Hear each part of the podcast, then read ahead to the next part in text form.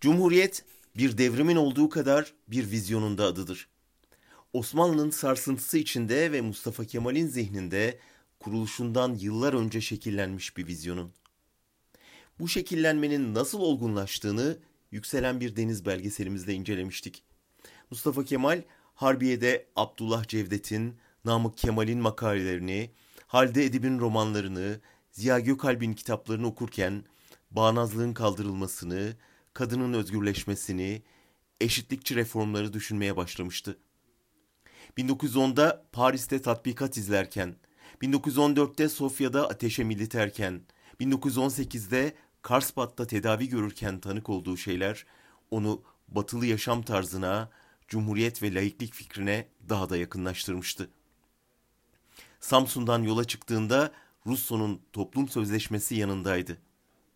1918'de Erzurum Kongresi'nin bittiği gece Masar Müfit'e zaferden sonra hükümet şeklinin cumhuriyet olacağını yazdırmış, bu, sıkrı, bu sırrı 5 yıl saklamıştı.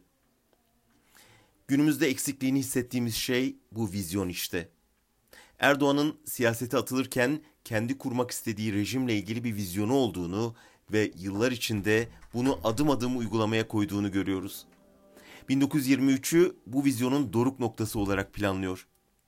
Peki Cumhuriyeti savunanların 4 yıl sonrası için bir vizyonu var mı? Geçen 96 yılın artıları ve eksileriyle bir muhasebesini yapabildik mi? Kuruluşundan neredeyse bir asır sonra neden hala Cumhuriyet'in belki de her zamankinden fazla tehdit altında olduğu konusunda bir askeri müşkerekimiz var mı? 1923'ten beri kuruluştaki iki sorunu Kürt meselesiyle din meselesini hala çözememiş olmamızın nedenini yeterince inceledik mi? Cumhuriyete inananlar tarihten aldıkları derslerle 100. yılda nasıl bir demokratik cumhuriyet hayal ettiğini ortaya koymalı artık. Bu vizyonu ortaya koymak, Twitter'a Atatürk resmi koymaktan fazla bir enerji harcamayı gerektiriyor. Atatürk'ü izlemek, tıpkı onun cumhuriyet için yaptığı gibi yeni bir toplumsal sözleşme yazmaktan ve yeni bir Türkiye hayal etmekten geçiyor.